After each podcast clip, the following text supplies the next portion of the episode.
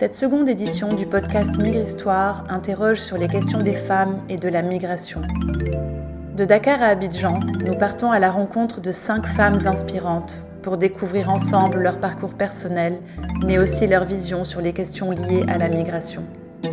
Quelles doivent être les réelles motivations au départ? Dans quelles conditions partir Ou encore partir rime-t-il toujours avec réussir?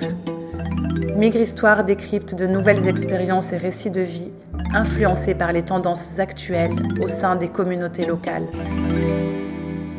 Rappeuses, artistes, graffeuses, chanteuses ou entrepreneuses, nos cinq invités nous ouvrent les portes de leur univers le temps d'une parenthèse 100% féminine.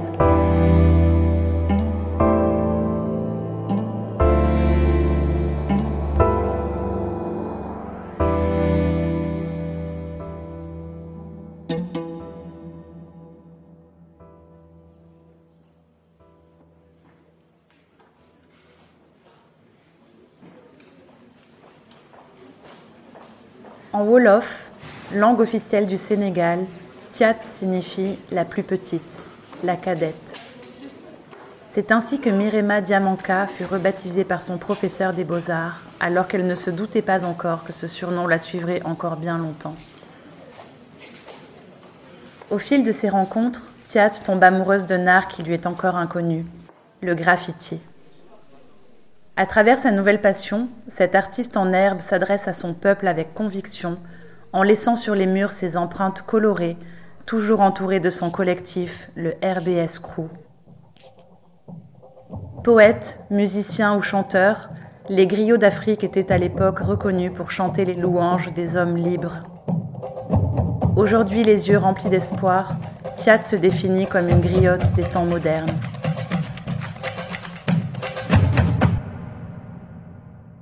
À l'école des beaux-arts, euh, mon professeur me surnommait la cadette parce que j'étais la plus petite.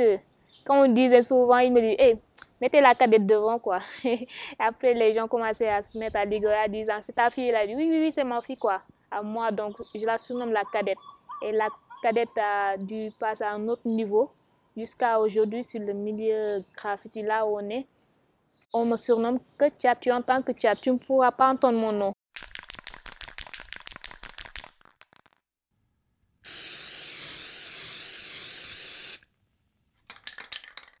J'ai trouvé un collègue euh, qui était là-bas en même temps un graffeur. Donc, euh, il m'expliquait souvent cette milieu dans laquelle je ne connaissais pas. Et j'étais tellement curieux de voir qu'est-ce que c'était. Il m'a amené dans un autre univers dans lequel je ne m'attendais pas. Un jour, ils avaient une fresque qu'il m'a invité et j'étais là. Pour la première fois, euh, j'étais avec eux, j'étais là, j'ai admiré ce qu'ils faisaient. Et deux semaines après, ils ont fait encore une autre fresque. Là-bas, j'ai rempli. J'ai touché les rouleaux là, ça m'a fait un autre effet. Et par rapport à ce qu'ils faisaient, ils pouvaient même faire des lettrages. Ils me disaient, tu pourrais venir nous remplir euh, sur cette côté-là. Ah oui, avec plaisir. Hein. J'étais de gauche à droite euh, parce que j'étais tellement excitée. C'était, c'était mon univers en fait. Donc c'était normal en fait euh, que je ressentais ces trucs qui passaient à moi.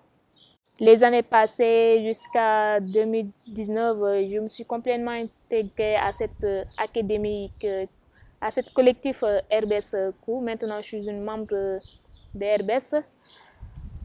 on est là à Dakar. On fait souvent des fresques dans lesquelles on transmet des messages à la population parce qu'on ne fait pas des fresques simplement comme ça. Non.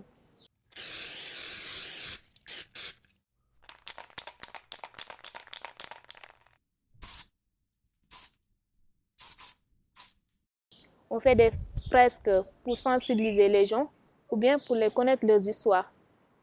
Comme euh, on est les griots des murs, donc euh, c'est normal qu'on réduise à notre population ce qu'on fait.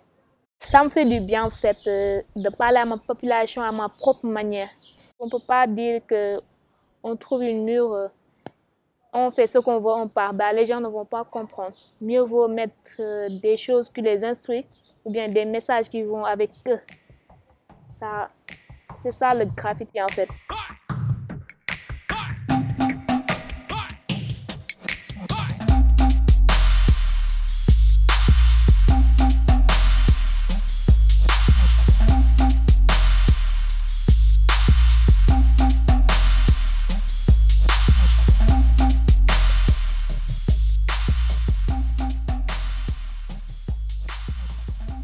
je pourrais m'exprimer normalement sur les murs, à laquelle je pourrais transmettre mes sentiments, à laquelle je pourrais mettre des messages qui vont directement, euh, qui parlent à la population directement, ça les vise. Tu n'as qu'à passer tu regardes là, tu vois, ça te concerne. Tu tu mets, tu regardes, tu lis, ou bien tu vois une image, tu n'as pas besoin d'expliquer. L'image s'explique elle-même. C'est ça le graffiti. Il a une autre dimension que le milieu artistique, sous, comme des toiles, parce que le graphe reste, ça s'aggrave sur les murs.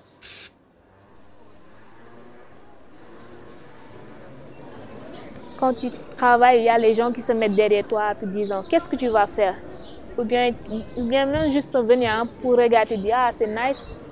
Et tu pars à quelques minutes, on t'amène quelque chose à manger ou à boire, te disant je le fais pour ma participation en fait sur ce que tu fais. Tu vois, c'est une autre manière plus civilisée de se battre.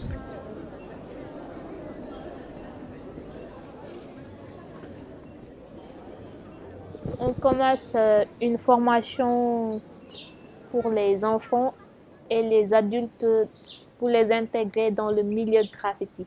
Parce que ce sont les enfants qui sont les relais de demain. Donc, à l'Académie RBS, on ouvre une, on ouvre une formation dans laquelle qui se base sur la graffiti. Le milieu dont on connaît, on les enseigne parce qu'il y en a des jeunes qui veulent faire le graffiti, mais ils ne savent pas là où aller. Donc, on les donne cette occasion et les enfants s'épanouissent sur les couleurs. Donc, on les laisse aussi à leur place.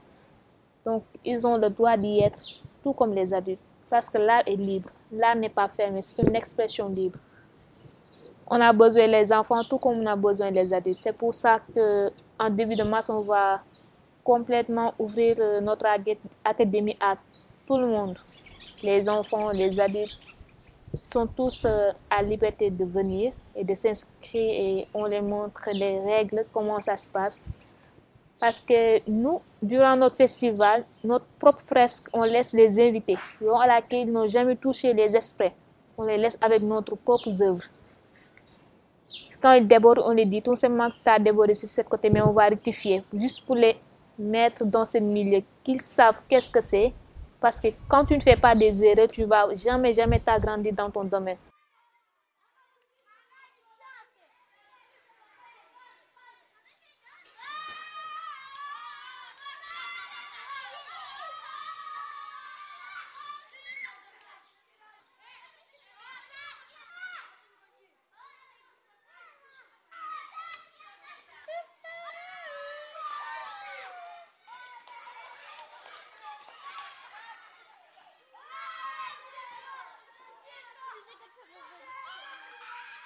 La migration, on peut l'expliquer avec des, enfants qui ne savent rien, mais en les, expliquant avec la couleur, ils vont mieux comprendre que les adultes.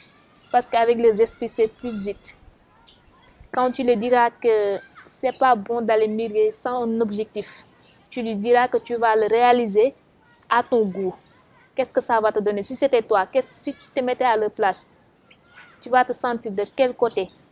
Tu, vas y aller ou, bien tu n'iras pas. On va te laisser t'exprimer avec euh, cette euh, migration clandestine. On va te le faire comprendre comme ça. Toi aussi, quand tu verras quelqu'un qui parle de la migration, qui dit qu'il veut y aller, toi, tu pourrais venir en tant qu'enfant et lui dire les conséquences et les risques qu'il peut y avoir là-dessus. Toi, enfant, tu vas lui donner une réflexion de rester et de mieux travailler avec son argent dans laquelle il voulait y aller. Parce que je me dis souvent, avec l'argent qu'il voulait partir, il pouvait s'investir. Une petite marché pourrait s'augmenter à une grande marché. Avec l'esprit d'un enfant, c'est plus facile de la rééduquer et de lui transmettre certains symboles, certaines phrases. Il va comprendre avec les couleurs en plus. Ça va être plus facile parce que les couleurs jouent sur les yeux des enfants. C'est facile de les laisser avec une expression libre.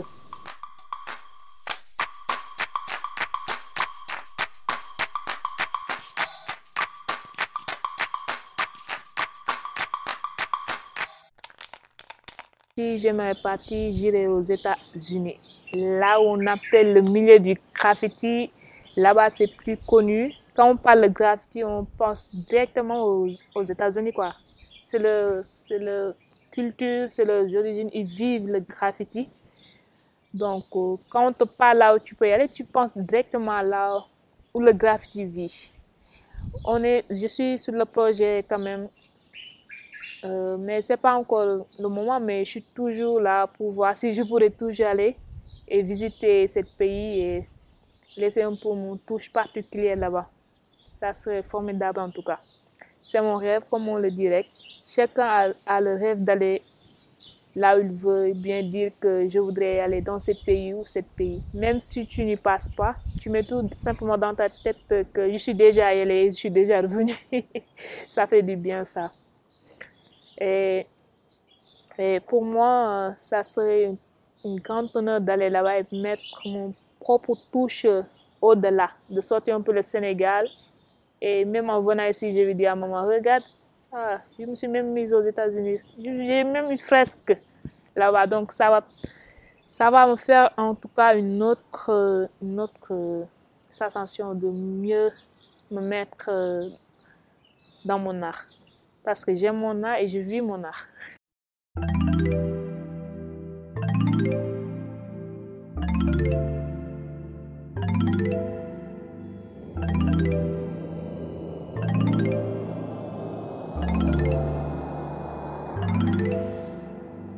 Migre Histoire est un podcast de l'Organisation internationale pour les migrations. Cette deuxième édition a été réalisée avec l'appui financier du projet Cinéma Arena.